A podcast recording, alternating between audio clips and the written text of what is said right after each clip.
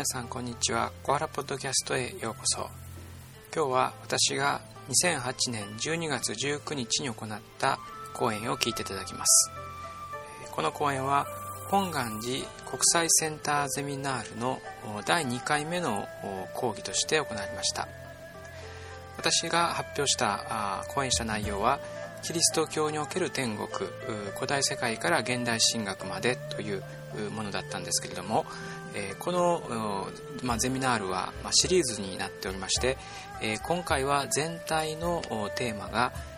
浄土と現代。世界の宗教との比較においてというテーマが設定されています。でこの本願寺国際センターゼミナールは30年近い歴史がありまして私も過去すでに何度かここでは話をしているんですけれども今回もまあキリスト教の視点からまあ特に浄土真宗との比較などを意識してえー、まあキリスト教における天国観をえ簡単にえまとめてみましたえではどうぞお聞きください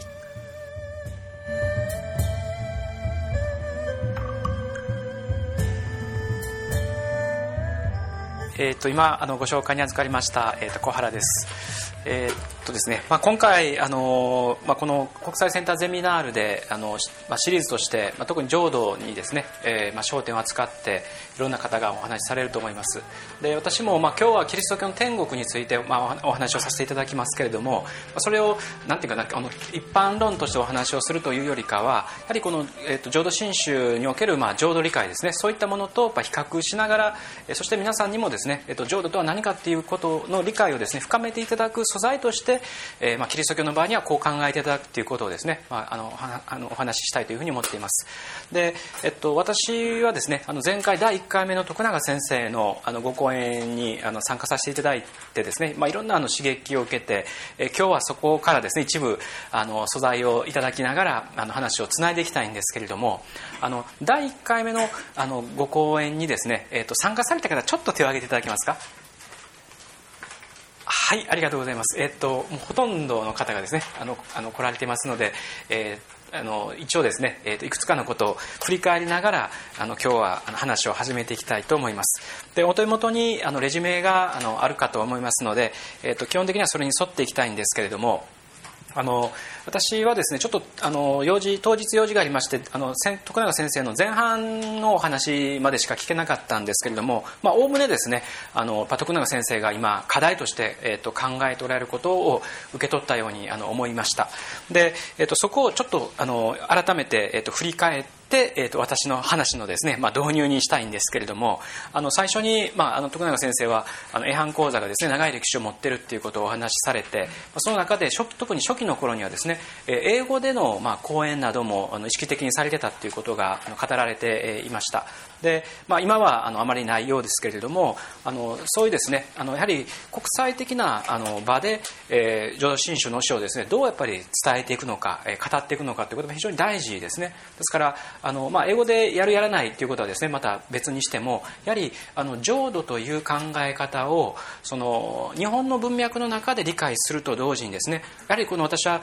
あの極めて普遍的なあのあのなんていうかなこの考え方であると思いますのでそれが、えっと、他の宗教との比較であるとかですね国際社会の中でやっぱりどう伝えられどう語られていくかということはですねこれやっぱ改めてあの考えていく価値があることだなということはですねその時思いました。であの、まあ、徳永先生があの最初、まあ、いろんなこの小話といいますかエピソードをですねお話ししてくださる中で、えー、一つの一つにですね、えー、仏式のお葬式で、えー、弔辞を述べられる時にですねその方が例えば場合によってはですねあの天国に召された何々さんがという形でですねあの仏式でありながらあの天国という言葉が出てくるっていうですね、まあ、そういうお話を、えー、されました。でこれは私はあの他の方からもですね、まあ、よく聞くことがありましてあの、まあ、あのそれほどですね、えー、天国という言葉が実際には日本の一般生活の中に張り込んできているということですね。ですから、えっと、じゃあ天国と浄土とどう違うのかということは、まあ、改めてこう考えていいかと思います。ただですね、えっとまあ、皆さんあの一般にですねの時間帯にされているこのテレビとかを見ているとやはり天国っていう言葉があの必要以上に氾濫しているということにあのお気づきになられると思います。でいわゆるあのこのスピリチュアルブームと言われる中でですね、まあ、この死後の生のことをこう語ったりとか、えそれからあのまあ、なんていうか占いとですね合わせたりとかいろんなこう宗教的な番組があの比較的あのゴールデンタイムと言われるような時間帯にですね、えー、されることが多いんですけれども、えー、これはやはりある意味で日本人のですね、えー、と今の宗教性ということをよく表していると思います。でそこで、えー、しばしばやっぱり出てくる言葉がその悲願を語るときにあるいは死後の生を語るときにやっぱり天国っていうですね、えー、言葉がやっぱりあの当たり前のように使われるわけですね。ですから、まあ、これはあの元来、えーと、キリスト教に、まあ、端を発する言葉ですけどもそのもうなんていうかな、えーと、どういう宗教的背景を持っているにかかわらずもう死んだらですね、まあ、天国に行ってそしてそこから、えー、見守ってくれるとかですねあるいは天国で会えるというですねこういう感覚っていうのはかなり広く共有されてるなということをですねやっぱ確認できると思います。今日はそういったですね我々が今やですねその、まあ、そういうこの大衆番組の中でも見聞きするようなことがキリスト教の歴史の中でどの辺にですねルーツを持ってるのかということを少し特定してお話ししたいと思っています。最初からですねそういう考え方があったわけではありません。ある時代からですねそういったあのことが生じてまいりました。えそれからあの徳永先生がですね、えーと、やっぱり小話で話されたことの一つにあの、まあ、これアメリカの浄土真宗それから日本の浄土真宗などをこう比較する中でですね、えーまあ、これはあの、まあ、本願寺がえーと、アメリカでですね、まあ、あのアメリカ人を中心とするお寺を持ってるわけなんですけれども、えー、アメあのアメリカでですね、えーと、仏教というと、えー、これはもう宗派にかかわらず、えー、禅禅ですね座禅との結びつきというのは非常に強いわけですよ、まあ、これもはっきり言うと座禅をしない仏教っていうものはありえないっていうぐらいにですね一つのイメージができちゃってるんですね。ですからあの、まあ、あの本願寺がですね作ったお寺の中でもですねあの座禅をですね取り入れるということがあって、え、それに対して徳永先生はですねやはりそれはあの親鸞上人のですね、え、本来の教えから逸脱してると。えそういうふうにま批判をするんだけれどもそういうふうにですね、え正道っていうか正論を語ってしまうといやお前はファンダメンタリストだっていうふうにですね、え言われてしまうっていうこともですね、え前回のお話の中で、えありました。でここもですね今日私がお話ししたいポイントの一つになります。つまり、まあ、あのファンダメンタリストという言葉自体はもちろんこれキリスト教にですねルーツを持つ言葉なんですけれども、え、そのファンダメンタルな人たちとそれからリベラルな人たちですね。これやっぱりものの考え方がやっぱり随分違うんです。でこれはキリスト教の場合にですねそれがいかに多様であるかということをあの最後の方で、えっと、お話したいと思うんですけれども、えー、天国というものに対してですねキリスト教は一般的にこう考えてるなんていうことをですね残念ながら一言では言えません、えー、非常にですね違う考え方がま混在している共存しているというのがですね実際なんですね。ですからこれは、えっと、浄土とは何かという問いに対しても、それに対するですね答え方が様々あるということは、えこれ本願寺の中においてもですね当然、えっと、あるわけです。ですからあの一方でですねあの徳永先生のような立場、えやはり親鸞上人のですね、えのあの本来のこの意図というのはこうなんだということをはっきりと,、えー、と述べる方とそれからいやいや、えー、と時代状況が変わればですねそれに応じて仏教も変化していっていいんじゃないかというですねそういうことをより積極的に捉える方が、えー、本願寺の中にいるということもですね私は、まあえー、と一応知ってますのでですねあの、まあ、その辺りはあの、まあ、まだまだですねあの答えがあの、まあ、出ない問いかもしれませんけれども、えーまあ、あのまあ、本願寺の中にある一つの,、えーまあ、この論争それから、えー、キリスト教の中にあるですね、まあ、論争。ここにはですね、えー、結構近い関係が、まあ、あるというふうに私は、えー、感じて、えー、います。それから、えー、っとですね、徳永先生があのやはりあの仏教との比較の中で出されたキリスト教の死後生還の一例として復活という言葉がありました。えでこれはですねあの、まあ、ある意味で現代人にとっては信じがたいものの一例として、え徳永先生はですね引き合いに出してくださいましたけども、ま、この復活ということに対する見方もですね実はキリスト教の中で随分、えー、っと解釈がですね分かれるところです、まあ、これについても今日、えー、まあ、中心的には扱いませんけどもあの大きな文脈の中でですね復活をどう理解したらいいのかということことを考えていきたいと思いますね。であの、まあ、徳永先生はですね、まあ、第1回目の特に冒頭部分で、えーまあ、浄土真宗における、まあ、浄土の理解ということとそれから、まあ、キリスト教におけるですね、まあ、天国とか復活とか死後世のことをですね、まあ、非常によく比較されて、えー、お話ししていてですね私は、まあ、あの後ろの方で座って聞きながらあの非常にこう興味深くですねあのそれをあの拝聴いたしました。であの、まあ、徳永先生はですねあのある意味で平気であの平気でっていうかなあの簡単にですねあの比較をされてて皆さんもあのまあ、当たり前のように聞いてるかもしれませんけどもあの徳永先生ほどちゃんとこう比較してですね語れる方ってのは実際そんなに多くないんですね。で私はその意味ではあのきちんと比較される中でポイントがどこにあるかということをですねやっぱり前回聞かせていただいて、まあ、それがあの今回私がですね話すあの種にもですね素材にも、えなっていますので、まあ、本当にあのそれは良かったなと思っています。えーまあ、そしてですね今言いましたようなあのことで、まあ、徳永先生に改めて、まあ、感謝しながらあの私の話を続けていきたいんですけども、えっと、2番目のところにですね、えっと、移っていきたいと思います、えっと、なぜですね、えっと今日まあ、そもそも天国を問うのかという問題ですね。で、えっとまあ、もちろんこれキリスト教にとっての課題でもありますけれども、まあ、あの今日はですね、えっと、浄土真宗などの視点も少し意識しながら、え話を進めていきたいんですがまずですね今日あの話す内容をえの、まあ、パースペクティブっていうか広がりを最初に、えーと、少しあの紹介したいと思います、えーと、天国とは何かっていうですね問いを突きつけられた時に答え方はですねもちろんいろいろあるんですけれども、えー、そのいろいろなということの中にはですね、えーと、芸術あ、まあ、もちろんこの宗教的な伝統の中で語られる場合もありますけれどもその他にですね、えー、と芸術そこにはまあ絵画であったりそれから音楽であったりという場合がありますしそれから文学等ですねさまざまな形で天国が、えー、と描写されてまいりました、えー、そのあの主たるですね場というのはあの、まあ、ヨーロッパというふうに考えていいと思うんですけども私もですね、まあ、今回いろいろ準備するにあたり、えー、そのキリスト教の絵画とか文学とかそのあたりもですね、えーと、と紹介しようかなと思ったんですけどもこれはこれでですね非常にもう膨大なあの内容になるんですね。であの、まあ、よくあの絵画もですね、えっと、天国を描いているものあるいは地獄を描いているものこれはあの有名なですね、えー、まあ、あのダ・ヴィンチミケランジェロいろんなあのあの画家がですねそういったあのテーマを扱っているんですけれどもえそれをですねえこう一覧するだけでもなかなかこれ骨が折れます。そして、えっと、文学で言いますとですね例えば、まあ、最もよく知られたものの一つがですねダンテの新曲。これはあのほんまにあんた行ってきたんちゃいますかっていうふうに聞きたくなるぐらいですね。非常に克明に、え天国地獄あるいは煉獄っていうことをですね、えー、描いてるわけなんですね。これは実際ダンテの時代以降にですね、えー、キリスト教世界に非常に大きな影響を与えました。それからあのジョン・バニアンの「天路歴帝」とかですね、まあ、比較的最近のところですと C.S. ルイス、えまあ、あの日本でもあのナルニア国物語などであのよくあの愛読されたり、まあ、今映画になったりしてますのでね、え、よく知られてますけども C.S. ルイスなども、え、作品の中でですね天国を描写しようとしている一人だというふうに思いますねでその辺りもですねあの素材としては非常に興味深いものがあるんですが、えー、今日の限られた時間の中ではですねとてもそこは扱いきれませんですから、えっと、いろんなあのそのなんていうかなその表現の媒体として、えー、絵画とか音楽とか文学があるということをですね、えー、最初に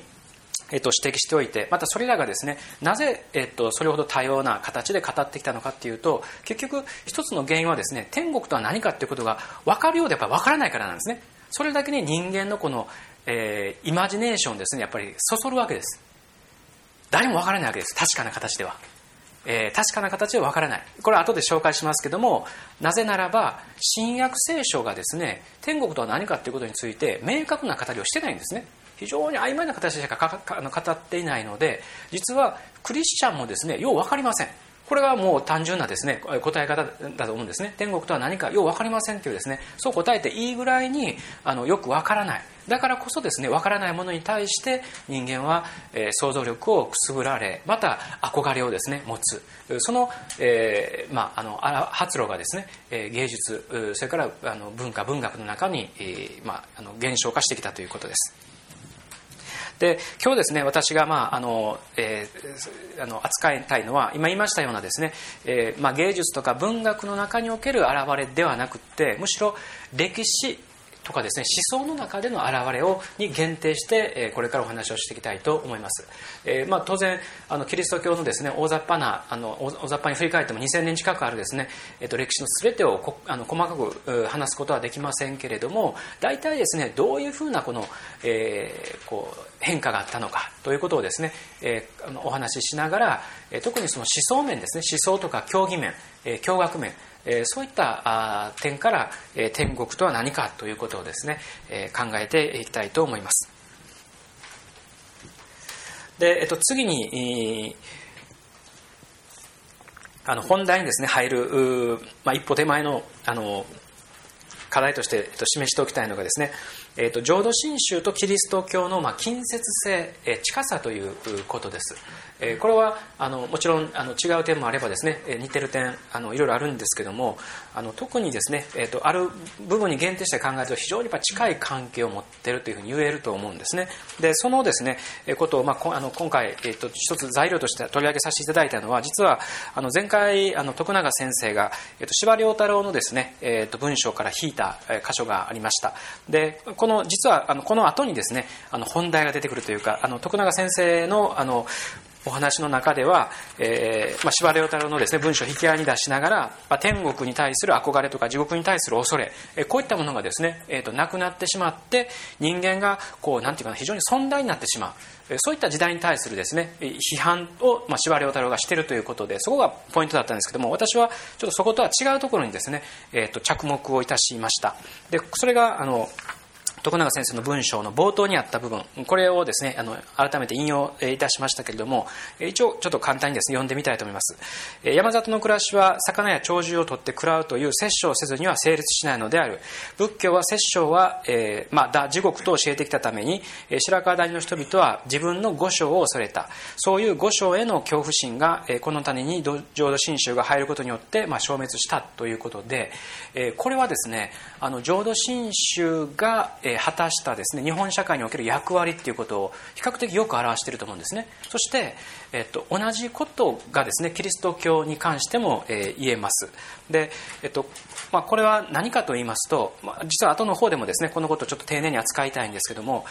さまざまな恐れっていうものをですねいつの時代も持ってるわけですよ。そしてそれは科学が発達していないがゆえにですねいろんなものに対して恐れを持つんだけれども当然浄土真宗が教えたことは何かというとですねあなたたちが恐れているものは本来恐るべきもの恐る恐れる必要のないものだと。そうではなくて本当に恐れなければならないのは、えー、こうこうこういうものなんだという形で、えーまあ、信心念仏をですね中心とした、浄土真宗が伝わる中でそれ以前にですね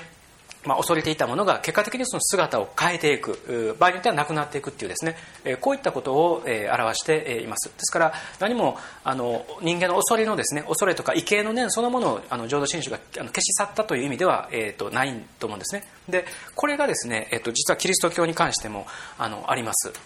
あのまあ、徳永先生があの前回お話ししてくださった話の中にですねあの、まあ、天台本天台のですねあの本学訪問、えー、これは一切あらゆるものにですね仏性があるという考え方をあの本学思想が持ってるっていうことをお話ししてくださいました、えー、総目国土国土質仏性というですね言葉にあの代表されますようにもうそのいろんな一切合切のものの中にですね、えー、仏になるですね可能性がすでにあるんだと。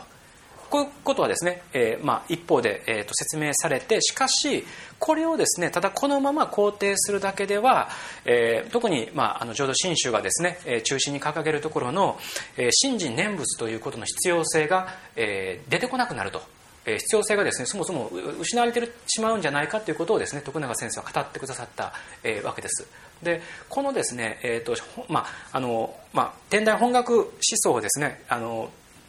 ヨーロッパの,、えー、しあの考え方に、えー、移し替えると、えー、ある意味で、えー、地中海世界にはですね地中海世界版の、えー、本学天台本学訪問があったんですね。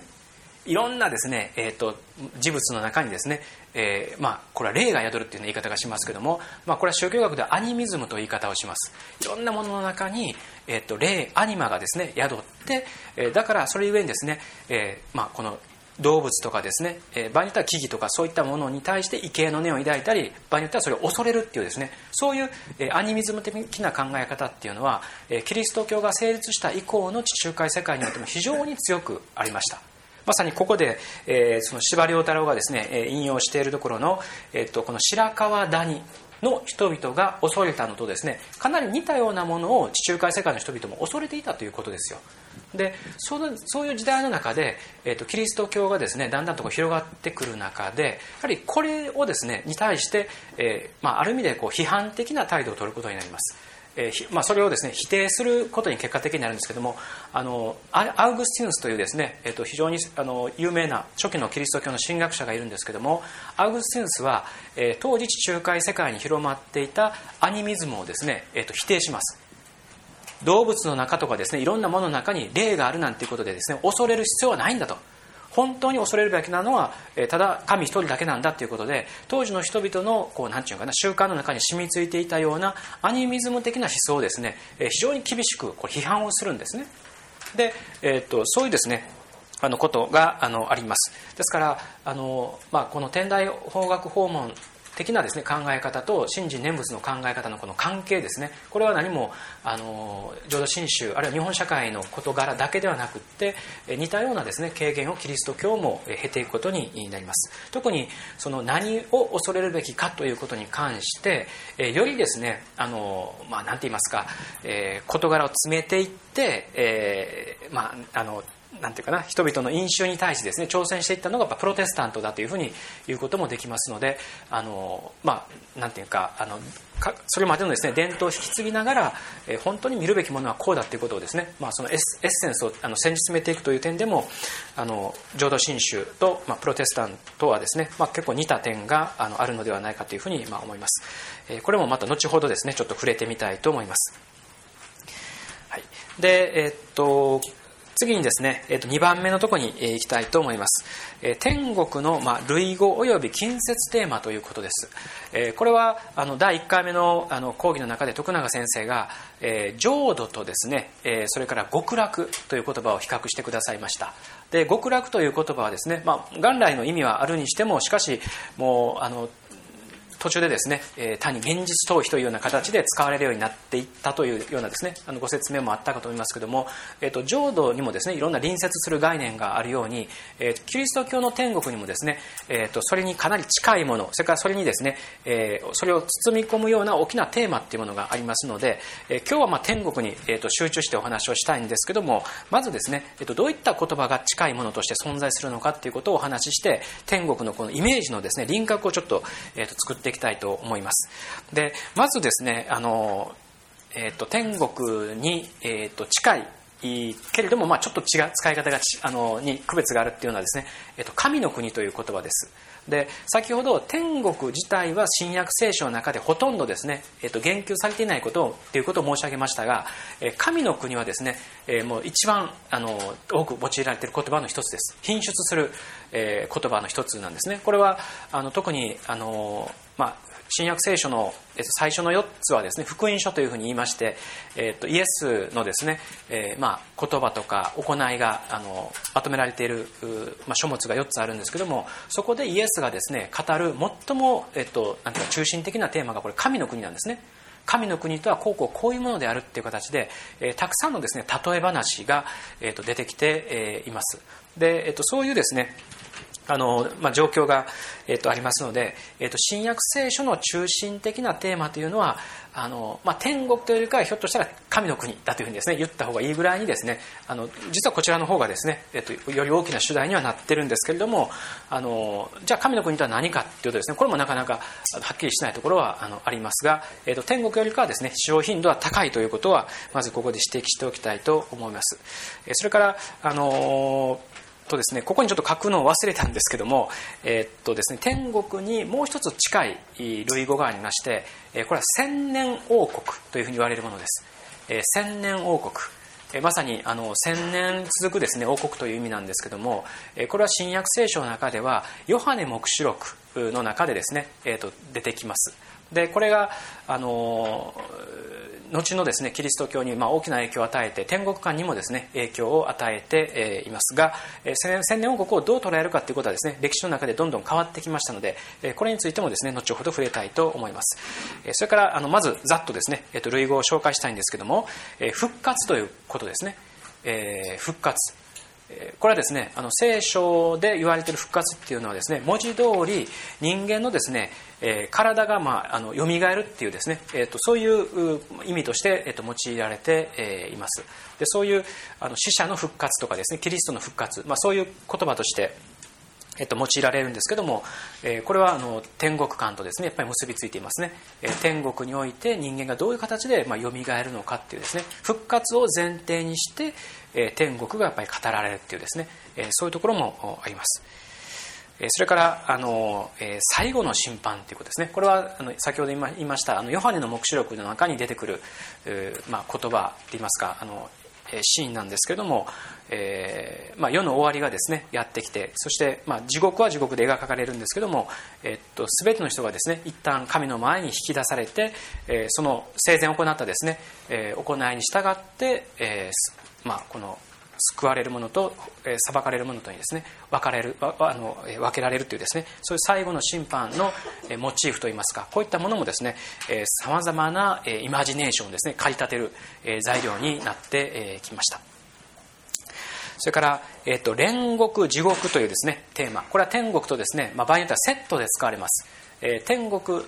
というですね、まあ、いわばポジティブなあの表現とですね、えまあ、ある意味でその裏表の関係にあるのが地獄であったり煉獄であったりするんですね。で地獄はあの日本語でもですねもちろんそれに対応するものがありますので比較的イメージしやすいかもしれませんが、えーと、煉獄という考え方があのあります。でこれはですね今それほどあの積極的に用いられる言葉ではないんですけどもカトリックの中ではですねこれがあの長く用いられてき、ました。であの先ほど紹介しましたダンテの新曲の中ではですね、えーと、あの煉獄っていう場所が出てくるんですね。でこの煉獄っていうのは何かというと,、えーと、天国と地獄。これはですね非常に簡単に言うと天国っていうのは、えー、要するにもう、えー、救われた人々が人がですね行く場所です。そして、えー、地獄はですね、えーと罪人が行く場所なんですね。ところが人間はですねそれほど単純じゃないと。つまり完全に何て言うかなあの罪のない人、うん、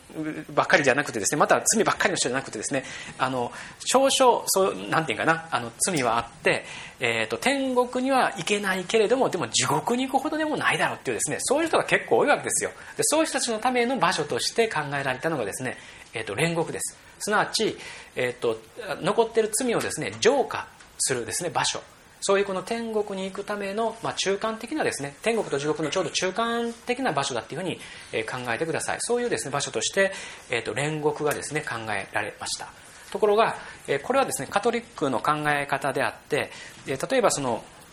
東方正教会と言われるですねギリシャ正教とかロシア正教はそれを、えーと、使いませんしまたあのカトリックの煉獄観をですね批判した否定したプロテスタントでもこの煉獄っていう言葉は、えーと使いません。ルターがですね、えっと、宗教改革を起こした時に、え、最も強く批判した、えっと、考え方の一つがこの煉獄観なんですね。なぜかというと、え、当時はですねローマ教皇が全ての人の罪をですね許すことができるっていうふうに考えられていました。でえっと、そのですね、えっと、罪の許す許し方の一つが、えちょうど16世紀にですね、まあ、ルターがまさにそれを問題にしたんですけど食友情あるいは免罪符と言われるものをですねこう発行するんですね。でそういったものを買ったちゃんと買った人はですねその買った、えいわば功績として、え天国に行けますよっていうことをですね、えまあ、カトリック教会は言ったわけです。でそれと同時に、え教皇がですね、えこのあのなんていうかな、えっと死んだ者に対してもこの罪を許すことができるっていうですね考え方もあったんですけどもルターはですねそれを厳しく批判したわけです、死者にのですね罪をも許す権限がですねローマ教皇にあるとはですねこれ到底言えないという形で、えー、と煉獄をですね、えー、とかなり積極的にま批判したというですね経緯からもプロテスタントではこの言葉は全く使えません。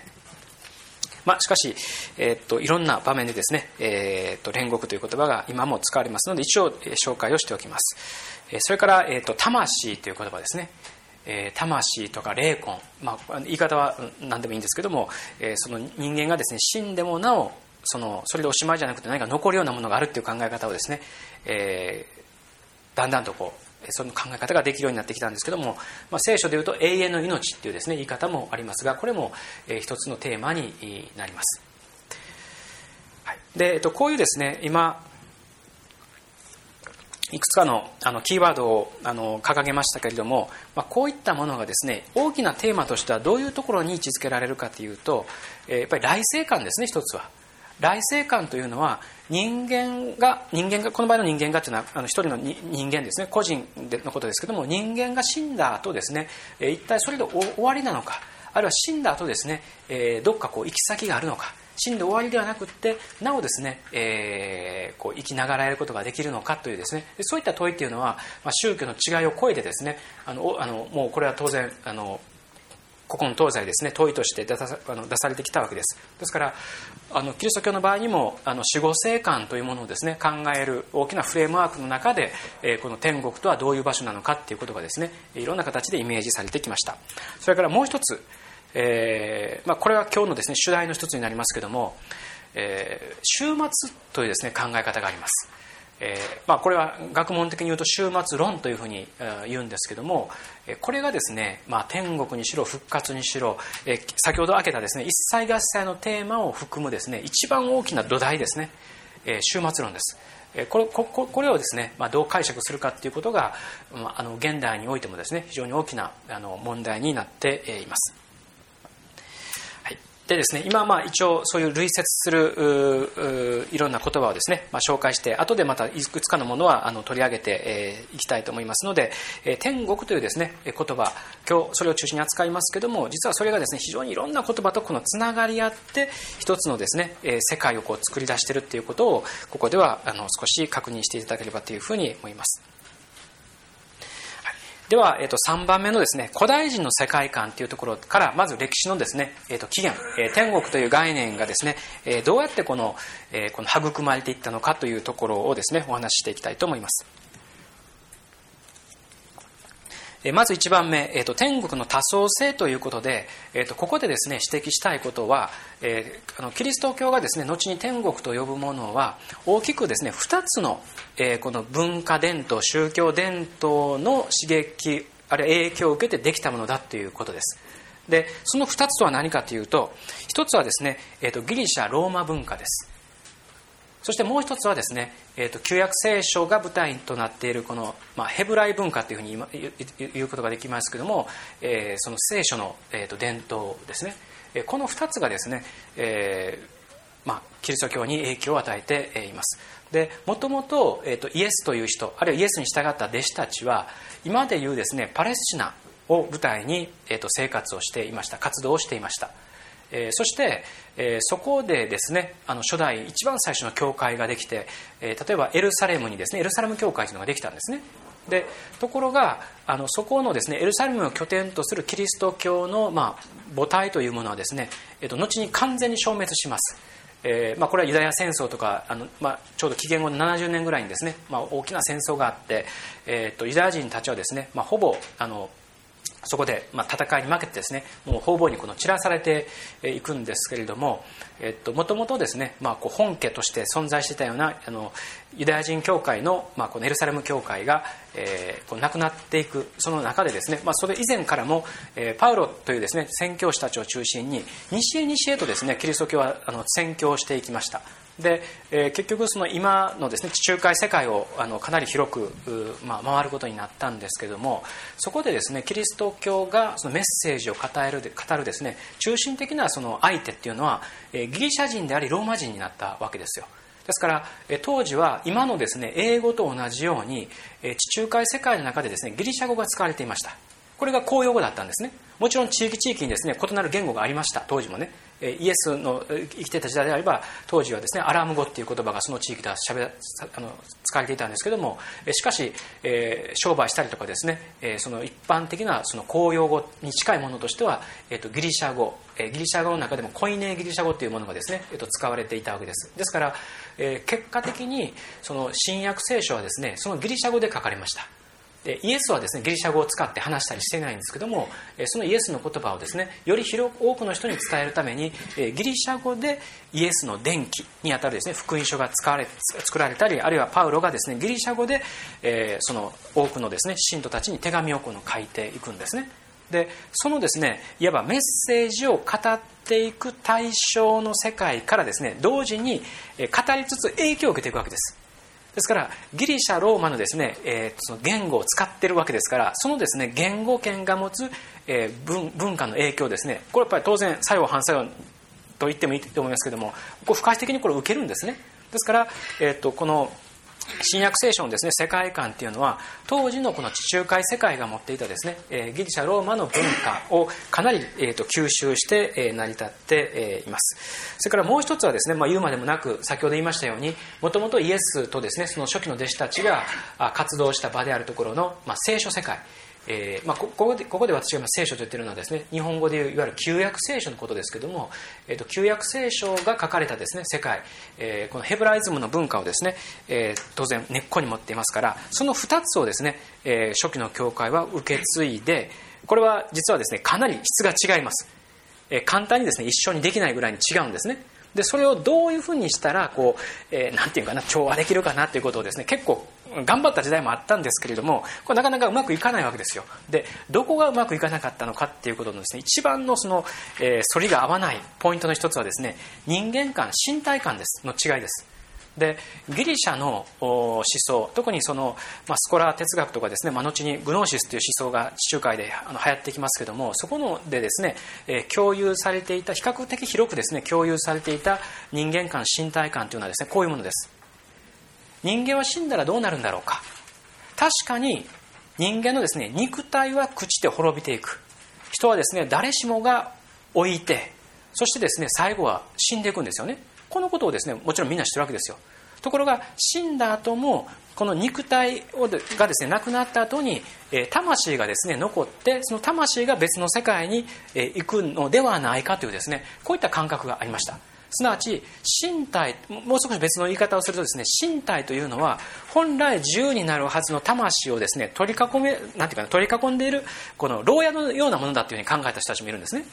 だからむしろこのその牢屋からですね解放されて魂がですね自由に旅立っていくっていうことをですね歓迎するような考え方も、そこから、出てきます。ですから人間の本質は何かというとですねそれはこの肉体ではなくて滅びゆく肉体ではなくて朽ちていく肉体ではなくて、え朽ちてもなおですね、残る永遠の魂霊魂にこそですね人間の本質がある。その霊魂がいかにですね救済されるかということがですね問題なんだという形でいわば霊魂の不滅性。これがですねギリシャ世界のですね広く共有された考え方の一つとありました。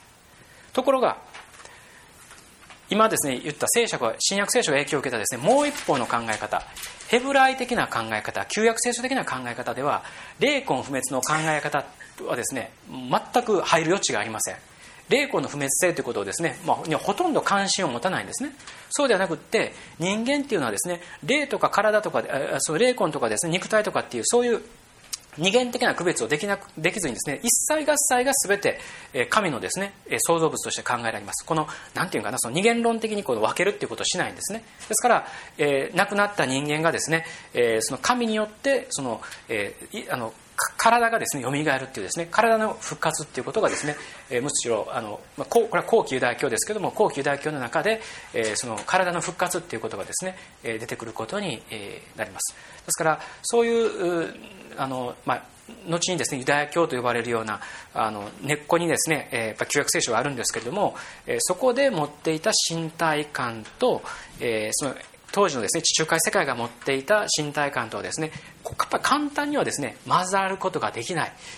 まあ、ある意味で水と油のような関係が、あったんですけども、それがですね結局、えーとまあ、困難さを感じながら、教教会はですね結果的にその2つを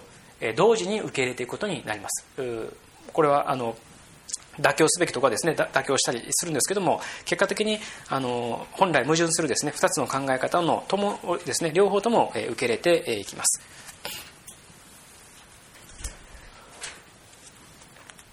はい。でですね、まあ、ここがですね、あの、まあ、キリスト教が持つ、ある意味で矛盾ですね、矛盾なんですけど、ななぜそそういう矛盾があるのかっていうと、あの、異なる2つのルーツをですね、引き継いでいるからだということになります。では次に、えーと、天国とは何かということがですね聖書ではあのきちんと語られていないのでようわからんのだということをですね最初に申し上げましたがようわからんのだけれども、えーと、ちょっと描いているそれに近いようなですねことつまり来死後生還をですね描いている箇所を、えーと、3箇所ですね、えー、と紹介したいと思います。であの他にもですねあの挙げることはできますが、まあ、代表的なものに限定して、えーとですね、ちょっと紹介してみたいんですけども、まず最初はですね、ルカによる福音書の、えっと、16章の19節から31節これはあの実は非常に長い例え話です。えっと、ちょっとあの長いのでですね、その全文を、えっと、読むことはできないんですけれども、えっとですね、これイエスがね、ある例え話をするんですね。で、そのですね、例え話の、まあ、この一節をここには抜き出していますが、どういう話かと言いますと、えー、あるですね、お金持ちがいた。ということでですね、イエスは例え話を始めるわけです。そのお金持ちはです、立派な服を着てですね、本当に贅沢三昧の生活をするわけですよ。で、その税あの金持ちの家の前にですね、ラザロというですね、え、ー、と、貧乏人、小じきのような人がいるんですね。で、もうその人はですね、もう本当にお金、あの何もないので、もうそのお金持ちの人のですね、食卓から落ちる、こぼれ落ちるものですらですね、欲しいと思うぐらいにですね、もう本当にいつでもお腹を空かせていたっていうですね、そういう、えー、人です。ところが、このですね、金持ちが死に、またこの金持ちの家の前にいたですねラザロが死にます。ところがですねその亡くなった後に、えー、っとその金持ちがですね、えー、っと語っている言葉がここなんですけどもそして金持ちは読みで苛まされながら身を上げると縁石でアブラハムとそのすぐそばにいるラザロとがはるか彼方に見えたということなんですね。ここでですね読みの世界が当時考えられていた。これは地中海世界ではですね、えーと、読みの世界っていうちちちあのなんていうかな地上より下に読みの世界がですねあるっていう考え方があってそこにですね金持ちは、えー、あのいるんですね。でところがそれは彼がですね目を見上げると、えー、アブラハムというですねこれはユダヤ教の伝統でいうとですねもう神神ではないんですけどもあの非常にですねあの、まあまあ、これはあの一言で言うならば信仰の父というふうにですね言われるようなこの自分たちのですね、えーと、もう元祖にあたるようなですね人物が、えーと、アブラハムなんですけどもアブラハムと共にそのラザロがですね一緒にいるのが見えるわけですよ。で、えーと、そこでですね、えー、と金持ちがあのもう、えっと、これ、あの、黄泉の国にいますので、もう喉がカラカラでですね、えっと、この炎の中でもだえ苦しんでるんですけども、もう、その、ラザロをですね、来させて、指先にですね、つけた水だけでも飲ましてくれという形でですね、言うんだけども、でもアブラハムはですね、いや、我々のところからあなたのところには行けないし、あなたのところから我々のところにも行くことができないんだっていう形で、当時やったですね、世界観っていうのを、ここ書いてるんですね。黄泉の世界があり、えそして、えっと、まあ、ここでは天国とは言ってませんけども、アブラハムたちがですね、住んでいる、いわば別のですね、世界があるっていうことがここで暗示されています。はい、で、えっと、ここがですね、まず1箇所。これ非常に長い箇所なんですけども、あの今簡単にですね、その冒頭の部分をお話をいたしました。えー、と、一つの当時の世界観ですね。それから、えー、ともう一つ挙げておきました。え、これはコリントの信徒への手紙の1というですね、もので、え、これパウロが、えー、と書いたというふうに言われている手紙なんですけども、このですね、15章というのは、えー、とキリストの復活と死者の復活ということに触れられたものです。で、えー、とそのですね、えー、と一節を述べておきました。挙げておきましたキリストは死者の中から復活したと述べ伝えられているのにあなた方の中に中のあるものが死者の復活などないと言っているのはどういうわけですか？ということなんですね。でここから分かりますように復活がですねあるかないかっていうことは何もですね近現代人が初めて問いを出したことではなくてですねもうキリスト教が伝えられた一番最初期の頃からですね復活はあるのかないのかみたいなですね議論がもう散々教会の中でされていました。でやっぱり多くの人がですねあのそんな信じられないっていうふうに言うわけですね。えー、その死んだ人がですね蘇るなんていうことをですねなんで信じられるのかっていうのが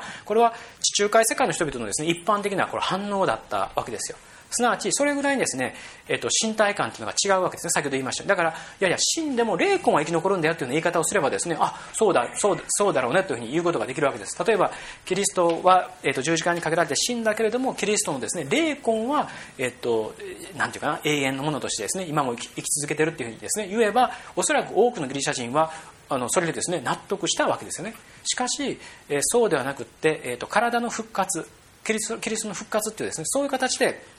語られたがためにですね、えこのですね復活というものがそもそもあるのかないのかということでですね、え議論になったということがあのこの短い説からも、え伺うことができます。それから、えーとですねえーと、テサロニケの信徒への手紙の1の4章の17節というところから1節挙げておきました、えー、ここもですね、まあ、前後に、あのーまあ、終わりの時にどうなるかまさにこう終末の問題なんですけどもそれをですねパウロが語っていて、えー、とこう書いてるんですね、えそれから私たち生き残っているものが空中で主と出会うため主っていうのはあの、まあ、イエスのことなんですけども主と出会うために彼らと一緒に雲に包まれて引き上げられます。ここでいう彼らというのはすでに亡くなった人たちのことです。すでに亡くなった、えーと、クリスチャンのことなんですね。一旦亡くなった人たちもがまず挙げられてそして彼らと共に私たちも、えーと、引き上げられて雲に、包まれていくということですね。でこのようにして私たちはいつまでも主と共にいることになります。でこのですね天に上げられてキリストと一緒になるっていうですねこの感覚っていうのはもちろん我々からするならばですねちょっとおかしい感じがするかもしれませんけども、えっと、当時の人々がですねこういった表現を通じて言いたかったことの一つは自分たちが生きている時もそして死んでもなおですねイエスと一緒に共にいたいというですねそして共にいてくださる方だということを、えーと、信仰のですね中心に持っていたということです。でこの、えーと、一つの考えがやっぱり天国観にですね反映されていくことになります。天国とは何か。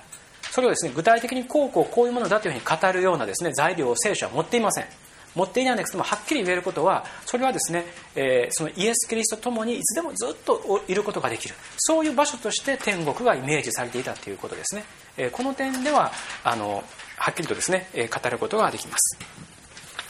はい、では、えーと、次にですね、えー、4番目のところに行きたいと思います。えーと、天国の歴史ということで今ですね古代世界のお話をいたしましたけどもそこからですねもう少し時代をですね、えーと、徐々にあの今に近づけていっきながら話を進めていきたいと思います。まず、えーと、1番目、えー、この宇宙的終末論から個人的終末論へというですね、えー、と変化について、えー、と簡単に紹介しておきたいと思います。実はですね終末論とか死後生観というものはですね、えー、キリスト教の歴史の中で、えー、と大きく変わってきました。その変わる節目がですね大体どの時期にあったかというと3世紀から4世紀の頃なんですね。で、えっと、初期のキリスト教というのはですねイエスの来臨を待ち望むっていうこれが一番大きい人自分のその希望というかな信仰のです、ね、中心にありました。で、えー、とそのイエスがやってくることによってこの世の秩序がですね完全に、えー、とこの新しいものに作り変えられてそして自分たちもですね本来の救あの本当の救いへと、えー、招かれていくというですねまさにその宇宙全体がこの変えられていくようなその意味ではですね非常にコスモロジカルなえー、非常にですね宇宙大の広がりを持ったような、えー、この期待というものがですねこれあったわけです。で、えところがですね、えそういう期待がを持ちながら、えこれはあの初期のですねキリスト教の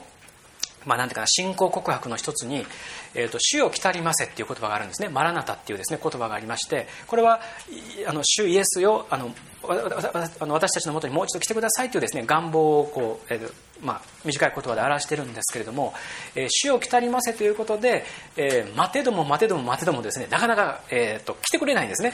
えー、これあの神学的な言葉で再臨の遅延というふうに言いますがなかなか来てくれないということで、えー、このですね、えー、その、えいわばこの宇宙論的な終末論、えキリストの来臨への期待というものがですねだんだんとこの形を変えていくことに、えー、となります。でそのですね、えー、と本当に自分たちの世界そのものが変えられていくというよりかはまずこの自分がですね死んだらどうなるんやっていうことがですねだんだん関心の中心になってくるわけですよ世界のことはまあええと。えー、この私が死んだ後一体天国に行けるかどうか。こういうですね、えーと、関心へとこう徐々に、えーと、移っていくんですね。でこれが、えーと、ここでいう個人的な終末論。すなわち、えー、あの宇宙的なですね終末その的な変化ではなくてですね私の命が、えー、一体どうなるのか。私の魂がえ救われるのかどうかというですねそういったことがですね徐々に、えーとまあ、信仰的な課題のえ問いのですね中心にえなってえきます。ですからこの初期の最初期の頃はですねえ天国云々ということはあんまり考えなかったんですよ。ところがえ個人の魂の救済ということを考え始めた時にえこの魂が行く行き先として天国というですねえ世界がえよりですね具体的な形で意識されていくことにえなります。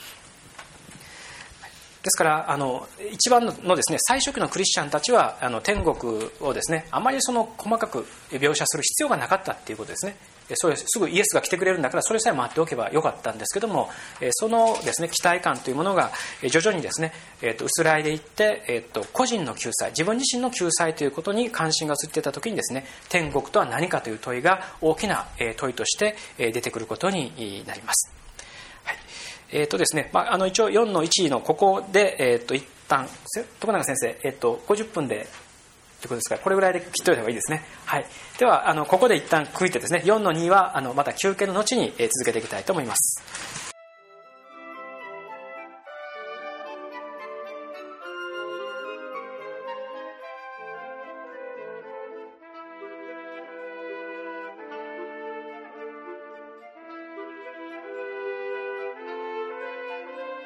えそれではあの後半の方に入っていきたいと思います、えー、と先ほどあの4の、えー、と1のところまで行きましたので、えー、と次にですね、えー、と4の2のところから始めていきたいと思います。でえっとですね、これはあの教会がですねあの初これはもう皆さんご存知だと思いますけども、えっと、初期の教会というのはあの3世紀の頃までは基本的に迫害の対象でした。で、えー、っとこれはもうまさにですね巨大巨大なローマ帝国の中でですねマイノリティとして、え、迫害を受けてきてですねそして4世紀以降あのローマ帝国の公認宗教そして最後はまあ国教になっていくんですけども、えー、そこからやはり、えー、と教会がですね組織化されていくと同時にやっぱ天国観というのもですねこれだいぶ変わっていくんですね。えー、迫害の中でですね死してもなお、えー、なんていうかなあの仰ぎ見るその場所としての天国と教会がですねもうガチッとした力を持ってから、えー、そこの中で育まれている天国観とはですねおのずと色合いが、えー、変わってきます。でそこのですね特にその中世カトリック世界というものが成立してからの、えーと、天国と地獄というものはですね、えー、極めて明確な道徳的な機能を、えー、与えられることになりました、えー、道徳的な機能とは何かというと人間がですね良い行いをしてなるべくなら悪い行いをしないような一つの仕掛けとして天国が語られたり、え地獄が、え語られてきたんですね。あるいはあの当時はですねあの今のように多くの人が文字を読むことはできませんでしたので、えそれがですね描かれるということによって、え教育的な役割を果たしました。非常に恐ろしいようなですね、えーと、地獄絵が描かれることによって悪いことをしたらこんなとこにですね行くんだから悪いことをするなよっていうですねそういう諭しとして、え地獄がですね、え語られ、え描かれていったわけであります、まこの辺りの事情は、えーと、仏教におけるですね、え地獄絵図などともあのかなり似たあの側面があると思います。で、えっ、ー、と、その点ではですねあの、まあ、悪いことをすれば天国に行くんだけれども良いことをすればこんなあの素晴らしいところに行けるんだということで、え天国がですね非常にそのあのなんていうかな当時の人々からするならばままさしくですねあのこんなとこに住んでみたいなっていうですね理想的な場として描かれていったわけです。そしてさまざ、まな時代の変化の中で、えっとまあ、この教会堂自体がですねだんだんとこの建築技術が進んでいきますので、えだんだんとこの高くなっていくんですけども、まあ、そのあの教会がですねそのその高さを、えっと増し加えるにつれて教会そのものがですね天国の地上における現れとして考えられるようになっていくわけです。ですから天国に行きたいのならば、えー、っときちんとですね良い行いをしてそして教会が言うことにですねよく聞きなさいよというですねそういう形で最後ですねあなたが天国に行くのか地獄に行くのかということはですねもう教会が全部鍵を握ってるんですよみたいなですねそういう形でえまあ、天国地獄っていうものが、まあ、教会の、まあ、いわば、えー、道具としてですね、まあ、用いられていくような側面もありますしまさにそのことが、えーまあ、16世紀にですね、まあ、こう不満のピークがですね、えー、と16世紀に達してルターをはじめとする宗教改革が起こることになります。すなわちそのなんていうかな人々の心をですね動かす。そして最終的にはその弱みにつけ込んでえー、ですねあの、まあ、例えば免罪符食友情のようなものを発行して天国に行きたいんだったらですね金出せよっていうような感じですよねそういう、まあ、ある種ですねルター宗教学者の側からするならば、えーまあ、こう許が許し難いようなですねある種のこう教会側からの恫喝ですねそういったものがもうこれこれ以上耐えられないということで、えー、本当に聖書が教えているものはそういうものではないと。えー、という形でですね、えーまあ、当時のカトリック教会に、まあ、反旗を、えー、翻す運動が、えーまあ、1517年ルターの宗教改革をですね単あの短所としてヨーロッパで始まっていくことになりました。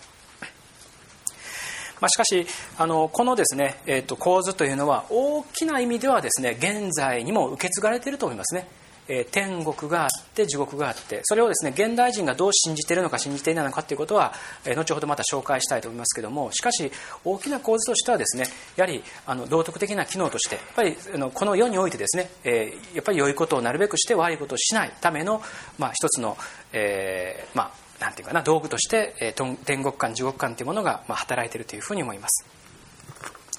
はい、それから、えー、と3番目なんですけども、まあ、中世という時代がですね、えー、とだんだんと終わりを、まああのまあ、これあのルネッサンスとかですねそして後に、まあ、啓蒙主義という時代の中で、えー、とその構造がどんどん変わってくるわけなんですけれども、えー、ここでですねやっぱ天国に対してもあのの理解がですね大きく変わっていくことになります。で、えー、と啓蒙主義の時代というのはあのこれは18世紀です。ヨーロッパでですね18世紀に起こって、まあ、あのルネッサンスのですね息吹を受けながらえー、と特にですねこの時代というのは科学がですねどんどんこう発達していくんですけれども、えー、何がですね正しいのか、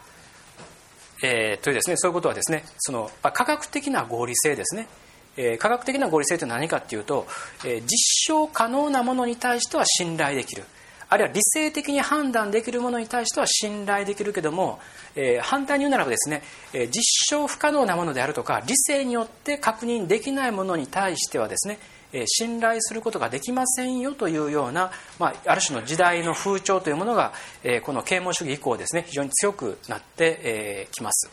でこれはですね当然教会にも大きな影響を及ぼして、えっと、天国もですねまさにその批判のやり玉に挙げられることにもなりました。でまず一つ批判のですねラインをちょっと追ってみたいんですけれども、え、ここでですね、えっとまあ、あの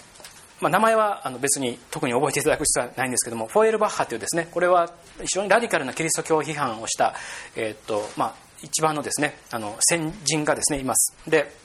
まあ、フォエルバッハとかですねそれからフォエルバッハの考えを、引き継いでさらにそれをですね緻密に仕立て上げていった人にマルクスカール・マルクスがですね、いるんですけれども、彼らのですね批判のポイントをですね、簡単にまとめるとこうなります。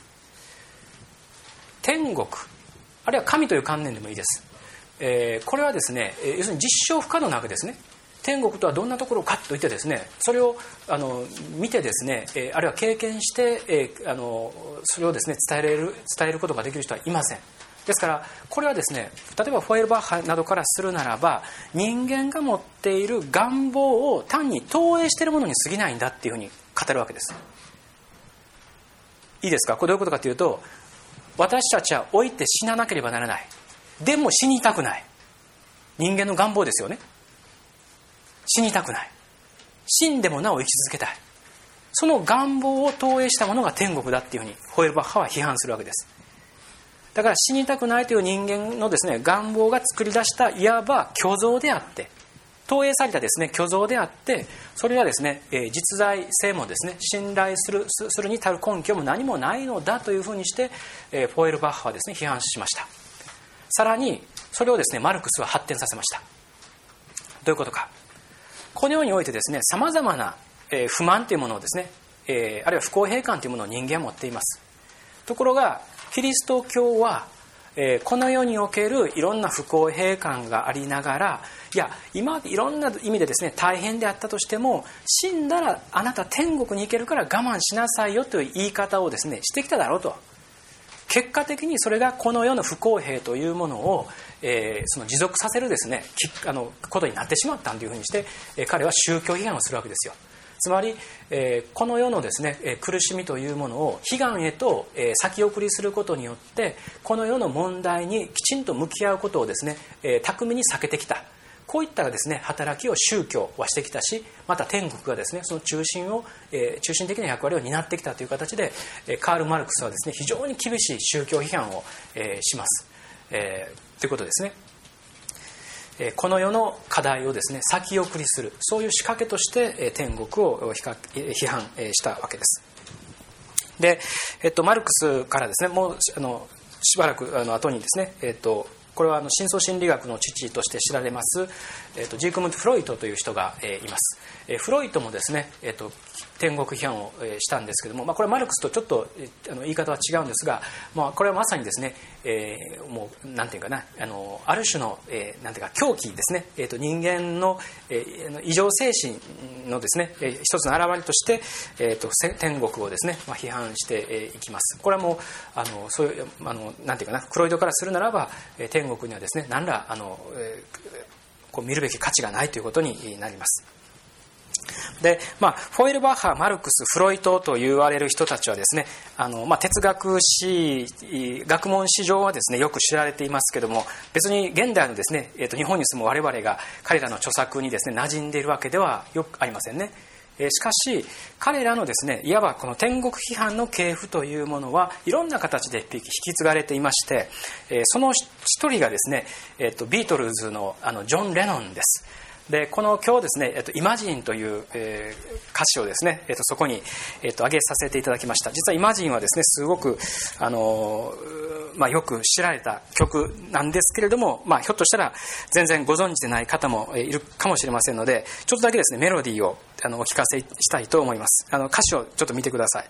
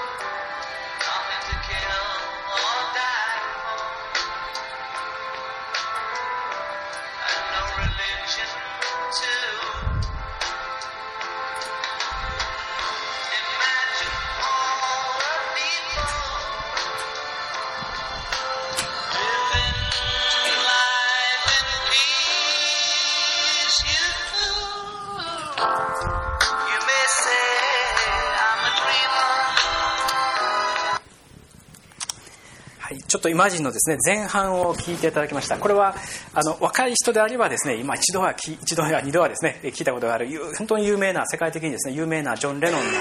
えーと、曲なんですけども、えー、これはですね、えーと、実はあのイギリスではあの非常に厄介者扱いされたんですね。特に英国国教会でですねあのあのけしからんということでですねあの批判の矢面に立たされた曲でもあります、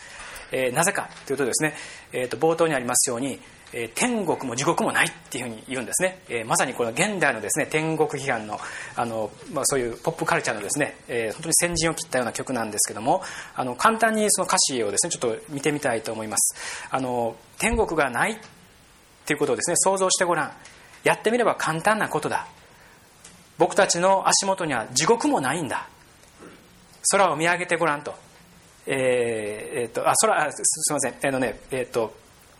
えー、ただあの上にはですね空があるだけだということですね。あの空を見上げてもですね天国はないということですよ、え、空があるだけだと。で、え、想像してごらんと全ての人々はですね、え今日のために生きてるんだということですね。でその右の段ですけども、え想像してごらん、えーと、国なんていうものはないんだ、えそう考えるのはですね決して難しくはない。え、殺されることもですねそのために死ぬこともないんだ。宗教もないんだ。平和な生活を想像してごらんっていうことですね。ですから、天国もない。空が見上げてもね天国もないし我々の足元には地獄もないんだ。宗教もないんだ。ということでいろんなですね束縛から、解放されることをですねもっと我々は想像すべきじゃないか。ということをジョン・レノンは訴えかけてですね当時の若者にですねもうすごく大きなアピールしたわけですよ。ですからやはりそのこのことからも分かりますように、天国地獄という語りがですねやはりヨーロッパの世界の中ではある種ですね人間の生き方を非常に強く拘束していたということが分かりますね。天国地獄があるがゆえにこう生きるべきだということをですね大人がまさに子供に言い聞かせるための材料としてあなたそんな悪いことしたらですね地獄に行っちゃうよってことをですね親はここに簡単に言えるわけですよ。でそういう形でですねいわばその道徳的な訓示教訓のですね材料として天国地獄がま機能してきた。そして時にはですねそれが非常に強い、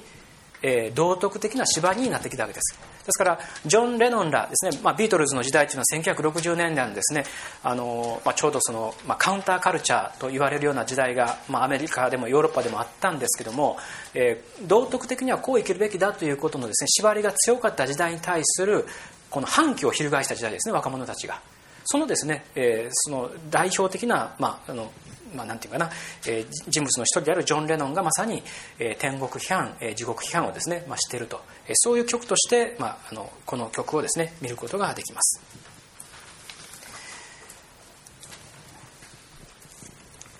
ですから、あのそうですね、えーと、キリスト教世界の中でもあの天国批判の系譜っていうものはですね今に至るまで、えー、あります、えー、特に啓蒙主義以降です。ところが、こういうですね批判ばっかりが強まってきたかというとそうではありません。えーあの他方ですねあの非常に興味深い変化も生まれてきました。これは何かと言いますとちょうど先ほどですね最初に芸術とか文化とか文学というものの中で多様に天国が描かれるようになってきたということを言いましたけども本当にですね多様に自由自在に描かれるようになってきたのはまさにこのルネッサンス以降なんですね。で、えーと、この啓蒙主義以降はですねもうほとんどその制限がなくなっていきます。でそこでですね天国というものを教会がですね天国とはこんなもんだっていうことがを語るいわば占有権ですよね。それを教会がだんだんこう失っていって、え文学者やとかです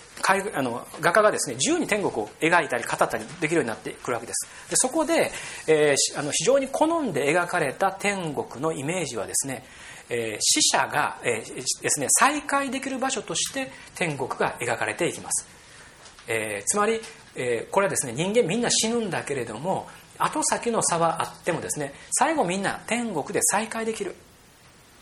おじいちゃんは酒に行くかもしれないけれども後でですねまた会えるや会えるよってことですね、えー、今あるお互いですね、えー、まあ、愛し合ってる家族同士が、え、再会できる場として天国が描かれるようになっていくのもこの時代以降なんですね。ですから最初に申し上げましたように日本の、えー、まあ、なんていうかな今のこのポあの、えー、っとまあ、特にテレビに代表されるようなところでですね、えー、あの語られている天国観っていうのは実はこの辺りにですねルーツがあります、え再会個人死んだ者がですね再会できる場としてですね、え天国がイメージされてきたっていうのはですね、えこの啓蒙主義以降のですねキリスト教の文学の中でですね、えこの出てきた考え方ですね。ですからこれは必ずしも教会の正当的な教理ではないんですよ。別に聖書の中でそういうこと全然書かれていませんがしかしあの、まあ、もちろん古代世界にもですね再会できる場としての天国論というのはあったんですけれどもそれがより強くですね、えー、と描かれてくるのは18世紀19世紀以降だというふうに考えてください。これがま今のですね日本の通俗文化の中にもですね大きな影響を与えています。えー、仏教のお葬式であれ、えー、その他のですね宗教のお葬式であれ、えー、個人がですね天国に行って天国からですねあのあの見守ってくれてるっていうですねこの感覚っていうのは、えー、この辺りにですね、えー、この思想的文化的なルーツがあります。はい、では、えーと、次にですねちょっと,、えーと、趣向を変えまして、えーとですね、5番目、えー、現代神学の中で天国がどう扱われているのかというところに入っていきたいと思います。えーちょっとですねここの部分っていうのはあのややこしいと言いますかあのまあ、少し学問的になりますので難しい部分も若干含むんですけれども、えっと、なるべく分かりやすくですねここの部分紹介していきたいと思います。でまずあのここでですね私が紹介し現代神学の中で天国がどう扱われているかこれもちろんいろんな扱い方があるんですけども、まあ、その代表的なですね人物の一人として今日は、えーとドイツのですね新約聖書学者のルドルフ・ブルトマンを取り上げます。でルドルフ・ブルトマンの、えー、非神話化論をですね、えー、と例として紹介して、えー、天国というものが現代神学の中でどう扱われてきたのかということをですね、えー、あの考えていきたいと思います。でこれはあの最初ですね冒頭あの前回第1回目のあの涅槃講座で徳永先生があのお話してくれたことをですねちょっと私があの振り返りましたけどもやはりその第1回目のところでですね徳永先生はあのこのブルトマンの非神話化論に、えー、と触れてくださって、えー、いました。で、えーとまあ、徳永先生の語り方に従えばですね、えーまあ、キリスト教は高校やってるけどもあの浄土真宗のあ仏教の場合にはですねもう早くからあの必死に分かっていることをやってるんだっていうようなですねそういう、えーまあ、ご発言もありましたので、まあ、これはあのキリスト教でのですね試みを、まああのまあ、あの考えていただきながら、えじゃあ浄土の場合ですねどうなのかということも合わせて、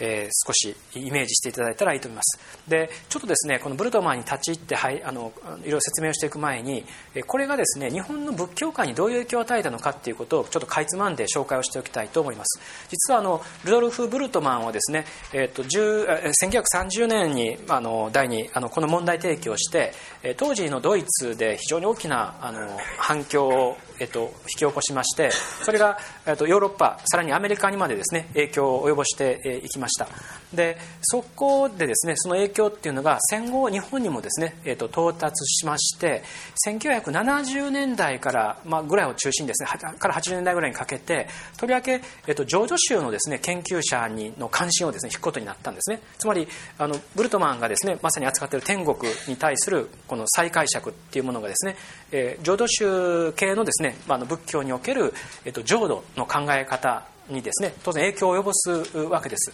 で、えー、それをですねブルトマンの考え方などを非常に積極的に再、まあ、なんていうかな受け止めて、えー、これまでのですね浄土観というものをかなり根本的に見直していこうと。すなわち、えーと、裁縫浄土というようにですね本当にお浄土がどっかにあるっていう考え方ではなくって、えー、もっとですねブルトマンが提唱したようにそれを実存的に現代人が分かりやすいように浄土っていうものをですね再解釈すべきではないかということをかなり積極的に唱えていったあの浄土宗系のですね、えー、と研究者たちがいます、えー、70年代80年代ですね非常に積極的にその議論がなされました。で私もですねその辺関心がありますのであのいろんなですね先生方にあのお話をですねお伺いしてですねその後どうなってますかっていうようなこともですね、えー、と随分いろんな方に聞きました。で私がですね、えー、と知ってる範囲ではあのもちろん一時ですね非常にその、えー、と浄土というものそのものをですね、えー、とあのこのブルトマンがやったように非神話化することに非常に情熱を向けた方々もいるるんですけどもそれがですねある種今、まあ、それ反動と言っていいのかどうか分かりませんけどもあの今その特に実践のレベルですね。あの浄土宗のお寺のあの実践のレベルでは、えー、その実存的に語るとかですね、えーと、それを再解釈するというよりかはむしろ浄土そのものをですねもう本当に自信を持って、えー、こう語っていくっていうかそれがあるとかないとかですね、えー、そういうことではなくて本当に亡くなったらお浄土に行けるっていうことをですね、えー、ズバリ語る方向で我々は今考えているんですっていうことをですねあの何人かの方から、えー、と聞きました。でここにはですねいくつかの背景があります。もちろん学問的なですね変遷もあるでしょうけれども実際にですね、えー、あの現場にいるですねお坊さんたちにとって一番こう気になるのは、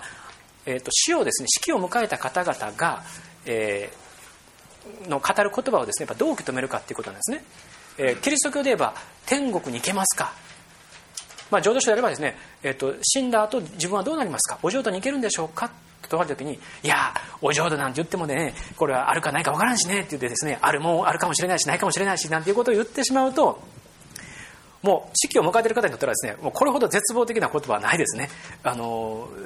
となってですね、結局、そういう形で、あの、真っ正直にですね、あの、いや、ある、あるとも言えるし、ないとも言えるしというよりかは、いや、あの、亡くなってもですね、あの、お浄土に行けるんだ、みたいな言い方をされる方が、まだ、あの、亡くなる方にとってはですね、大きな励ましになるっていうですね、まあ、そういうこともあると思います。で、えっと、これはですね、まあ、どの宗教にとっても、あの、同様の難しさがあります。え例えば、あの、キリスト教の場合にはですね、えっと、天国、これは非常に曖昧なものになっ、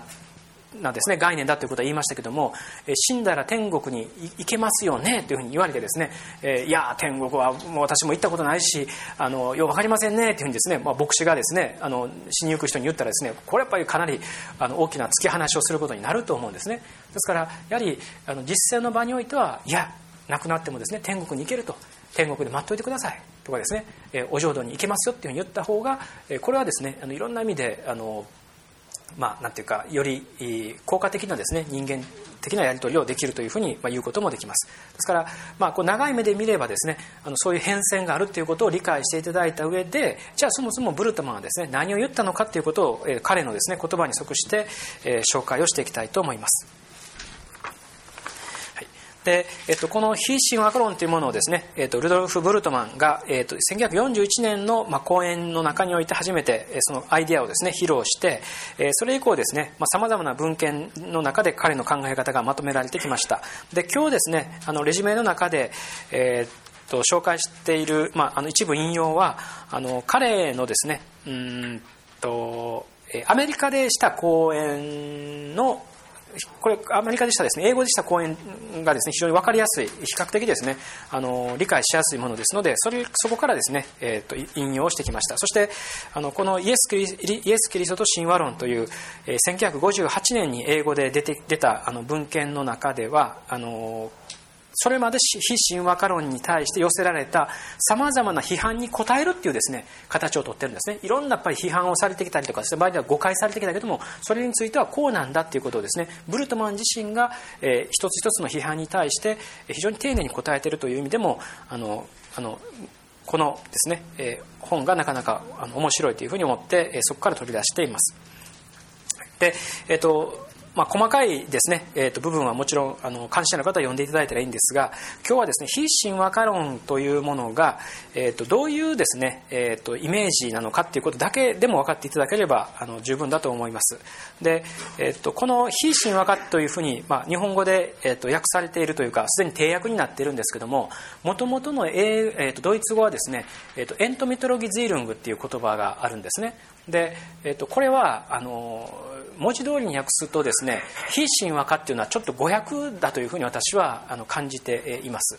えーと、ドイツ語のエントっていうのはですねあのこれ窃盗語っていうかあのなんですけども、えー、この「非」というですね日本語で言う「非」というふうに何かを否定するという意味よりかはですね何かを取り除くっていうようなニュアンスの方がはるかに強いんですね。ですからより何て言うかなあの近い日本語に訳すとするならば非神話化というよりかは脱神話化論の方が、えーと、訳語としてはですね正しいだろうというふうに私は思っていますけれどもただもうこれ非神話化論で訳がですね固定してしまってますので、えー、今日はですねあのその言葉で、え、使わせていただきます。でこのですね訳語のニュアンスっていうのは結構大事で、えー、後でもこのちょっと見ていきますませんブルトマン自身はですね、その神話的な表彰そのもの全部をですねなんか引っ張らして全部なくしてしまえばいいということを言ってるわけじゃなくってやはり神話的な部分でですね、我々にとって不要なものをこうこうペリペリと剥がしていくようなですねやっぱりそういうイメージですね。はい、で、えーと、まず最初の引用をですね、えー、と見ていきたいと思います。ちょっと全部読むとあの時間がかかりますのでまずあの必要なところだけ読んでいきます。えーと、イエスの説教をはじめ新約聖書全般に等しく前提されている世界理解も全て神話論的である、えー、すなわち天上界地上界冥界の3階層に分けられている世界の表彰。万物の多い天平には超自然的な主力が介入するという表彰、えー、云々ですね。そして最後ちょっと最後に飛びますけども全ての現代人に受け入れられている受け入れられてきた世界像とは全く相違しているというですね、えー、こういうことで、えっと聖書でですね使われている言葉っていうのはですね、えーと、神話的な表彰だっていうことをまず言うんですね。でそこであの2行目にありますように天上界地上界冥界の3階層に分けられているっていうのは古代のですね地中海世界の人々にとってはかなり共通したですね世界観でした。先ほど読みっていう言葉をですね取り上げました。聖書の中にあるですね。ですからこれは3階層になってですねその地上我々が生きる地上があって下にはですね地下の世界があって読みと呼ばれるですね世界があるわけですよ。で、えーと、天上界にはですね、えーと、天界神々が住む世界がですねあるというふうに考えられました。これはいわば、えーと、垂直のですね、えー、と運動ベクトルがこれあるんですよね、えー、地地あの地下に行ったりですね地上に登ったりとですね、えー、つまり天というのはですね、えー、とこのまさに当時の人々は地上世界から何百キロ何千キロとずっと上に行けばですね文字通り神々が住む世界があるというふうに考えてたんですよ。これが当時の世界観です。今のクリスチャンはですねいくら保守的な人でもねこれは考えません。えー、何千キロですね行ったらですね成層圏のちょっと上ぐらいにですね神が住む世界があるっていうことは考えませんね。だからそうはしないんですけど当時の人々はですね実際あの地球のですね成り立ちあの構造自体ですね分かってませんでしたから上に行けばですね、えーと、天があるというふうに考えたわけです。これは、えーと、裁縫浄土っていうこととですねある意味であの対照的だと思うんですけどもあのお浄土の場合にはですね西方つまり西の方にですね行けばずっと行けばですねどっかにそれが実際にあるというふうに考えた時代があるんですよね。本当に西にですねそういう理想的な世界があるというふうにですね考えた。でそのですねいわば横の動きキリスト教の場合にはですねすみません。古代地中海世界の場合には横の運動ではなくてですねこの垂直の運動として、まあ、天を考えていたわけです。でもこのですねこういったあの当時であればあの当然の世界の表現の仕方というものも現代人にはですね受け入れることができない。ということをブルトマンはまず指摘をします、はい、では2番目の、えー、引用に行きます。えー、我々はこうした終末論的説教と全体としての神話論的原表が、えーと、神話の覆いのもとに深い意味を秘めているかどうかそのことについて問わねばならない。えーと、もしそうであるならば我々はまさにそのより深い意味を手にするために神話論的書評章は捨ててもよい、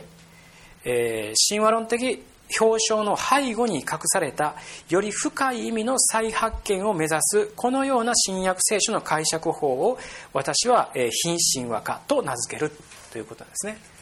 ですから、えーと、聖書をですねあのもうこれは古代人のですねつまりあの何も分かってない人たちが考えたからもうその、え、聖書っていうのはもう意味がないんだっていう形で放り投げるんじゃなくってその当時の人々が語ったですね神話的な表彰の部分これは我々には理解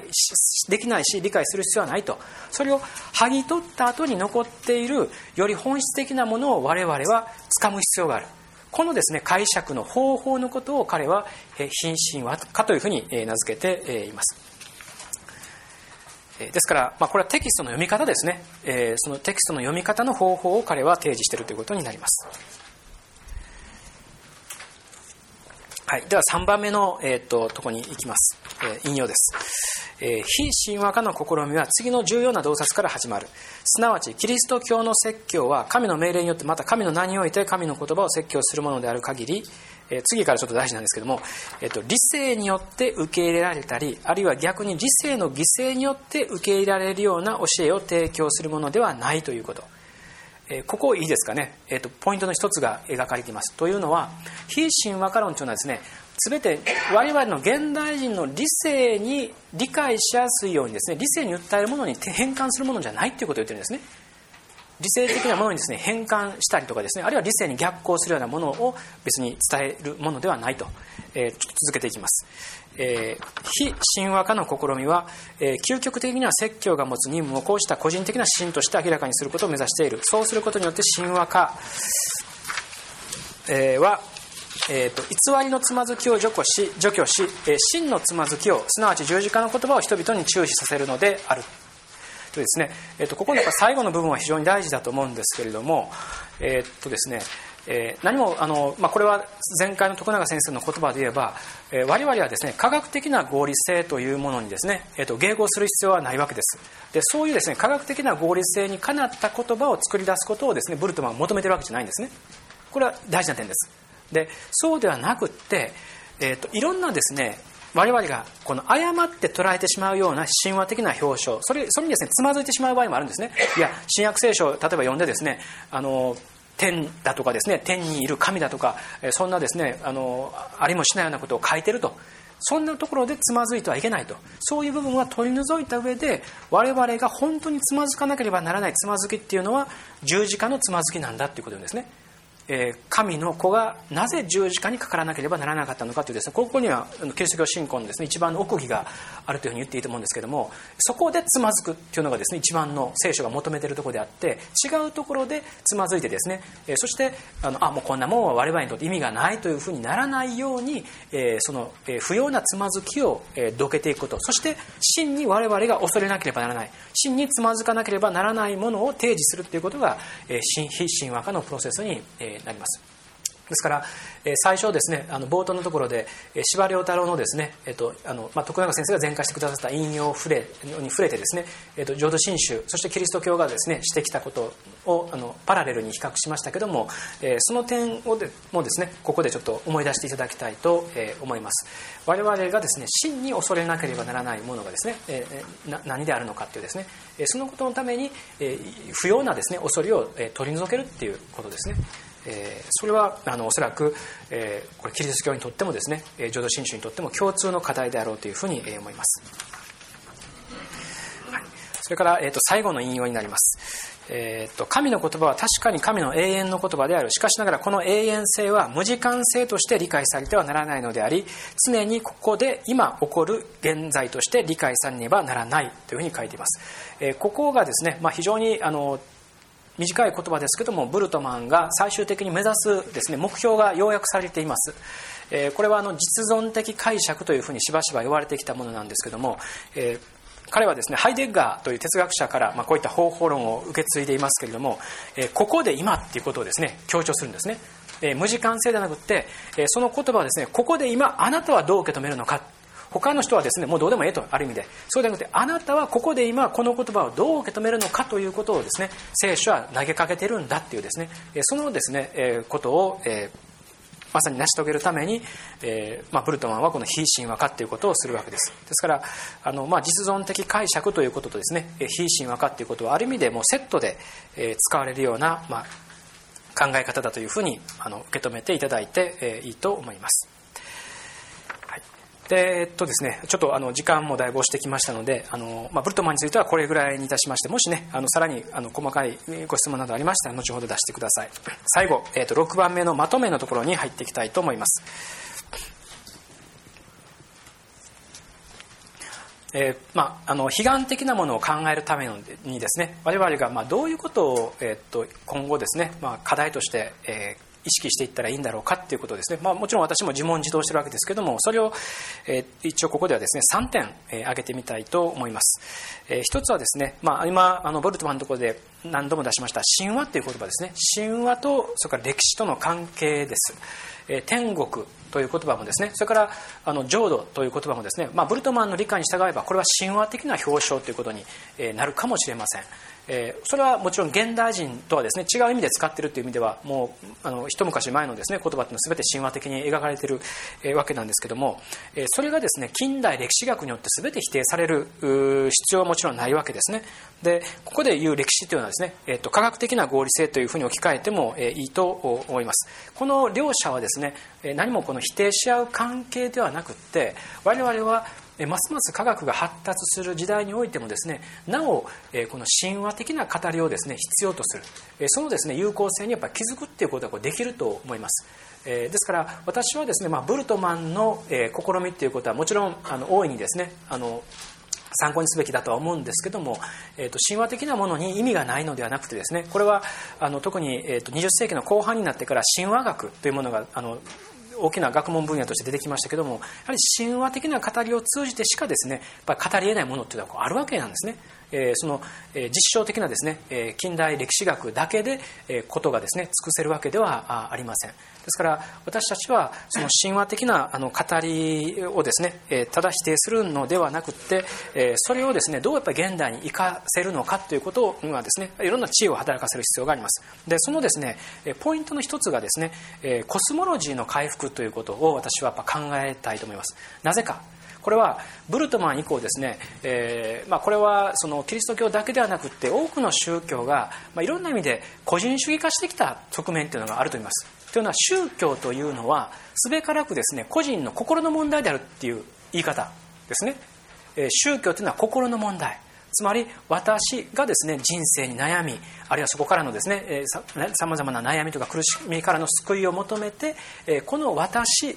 をですねどうしてくれるのかということでですね、えやっぱり非常に個人主義的にですね、えそのまあ、あるいはその心理学的に宗教がえ語られてきた。でこういった大きな流れをのですね一つに、まあ、ブルトマンの実存的解釈っていうのもあるんですね。他の人がともかくですねあなたが今ここでどう納得するのかどう決断するのかということをですね、え、まあ、実存主義などはこのあのそういう問いを投げかけるわけです。もちろん、えーと、魂の救いというですね、えー、そういう意味であのキリスト教においてもあのその個人的なレベルの関心というのは大切な意味を持ってきたんですが、えー、その結果、えー、結局宗教というものがですね非常に個人主義化されすぎてしまったではないか。これがですね20世紀後半から21世紀にですね生きる私たちが直面しているおそらく宗教の違いを超えた共通の課題だというふうに私は考えています。すなわちかつてですね神話論的な世界の中でさまざまなことが信心や信仰が語られてた時代というのはですね人間と宇宙や自然あるいは仏といや神神々がですねいろんな形でこの有機的なですね連関を持っていたわけです。そういうある種のコスモロジーというものが、えー、非常に生活の中で息づいてですねそういう大きなですね、えーと宇宙まあ、コスモコスモスですね。宇宙宇宙宇宙宇宙像や世界像の中で我々は自分の生き方やですね、えー、自分の共同体の中での生き方ということを位置づけることができたわけですけどもそういうですね大きな意味での,、えー、そのコスモロジーというものがですね、まあ、現在やっぱ失われているということです。非常に個人主義化されてきて、えー、信心ということもですね非常にその個人のレベルでしか考えられなくなってしまっているのではないか。そのですね社会性であるとかあるいはコスモロジカルなですね視点というものをですねどう回復していくかというは非常に大きい問題ですね。でとりわけ、えー、と21世紀今後私たちがですね直面しなければならない課題の一つに、えーまあ、これはまさにグローバルな、えー、と環境危機の問題があります。これはですね、えー、個人がですね、えー、あの良き人間になろうとあの思う決断するだけではですねこれ到底、えー、解決できない問題ですね。ですからそういう私というですね関心事を超えて本当に大きな課題をもですね信心とか信仰というものにつなげていくためにはやはりそういう、えコスモロジーというものをですねいかに回復できるのか、えこれをですねそれぞれのやっぱ宗教のレベルで、えー、と考えていくそういうですね時代的な必然性があるだろうというふうに思います。その際にですね単なるこの、え歴史学的な語りだけではなくって、え神話というものの中にですね、え何か良いものを見出すことはできると思います。それから、えー、と2番目なんですけれども、えー、と現代人にとっての天国ということで、えー、とこれはですねあの最初から何度か、えー、と繰り返し言及していますように実はキリスト教の中でですね単一の答えを見出すことはもはやできません、えー、中世カトリック時代ぐらいまではですね、えー、教会が天国とはこういうものだっていうことをですね語ってくれればそれでもう結果が出たんですよ。えー、教会の権威のもとにですね語られる天国というのがこれ正解だったんですね。ところが今の時代はですね今の時代はというのは、まあ、具体的に言うならばルネッサンスや啓蒙主義以降の時代においてはこれはですね単一の答えを求めることはこれできません。むしろ非常に幅広いですね解釈があり特にその多様性というものをですをが、えー、キリスト教の中ではですね、えーと、はっきりと見ることができます、えーと先ほどもまあ天国ということをですね実存的に解釈する、まあ、場合によっては象徴的に解釈するのか、えそれから本当にですね実際にあるものとして解釈するのかというですねそういう対比関係を、述べましたけどもここでですね、えーと、アメリカのギャラップという、えの調査会社がですね、えーと、2007年にした結あの調査結果をですね示しておきました、えこれはあのアメリカ人に対してした結果でですねあのなかなか面白いと思うんですけれども、え神を信じてるという人これ86%これ大体変わらないんですね。それから天国をですね信じてる。これは天国を信じてるっていうのは、え抽象的な意味で信じるんじゃなくて自分が死んだら本当に天国に行けると思ってる人が81%いるってことですよ。だからその意味では天国というのは実在的なんですよ。えその自分の心のあのよりどころとかですね実存的な解釈という意味じゃなくて実際に天国があるというふうに考えている人が81%いるということです。それかまああと天使とかですね悪魔それから地獄というですねそういうものが、えー、と続きますけれどもえっと、かなりのですね、多数の人が、えー、天国の存在、地獄の存在を、えー、と信じて、えー、います。でもちろん、えー、と曖昧な人もいれば、いや、私は信じていませんよという人もですね、えー、とあのその数字が示している通り、えー、と存在していますけども、えー、これはアメリカはですね、若干、あの数字の上ではですね、えー、と高い。え、もう私から言わせればですね高すぎる、数字を示しています、えー、とアメリカはですねあのもうこれ端的に言うならば異常なくらい宗教的な国なんですねですから同じ調査をヨーロッパでやるとこのパーセンテージは半分以下になります。え私が知ってるですね比較的最近のデータだとヨーロッパでですね天国を信じてますかっていうと30%を切ります。かつてのですねキリスト教文化圏ですよ。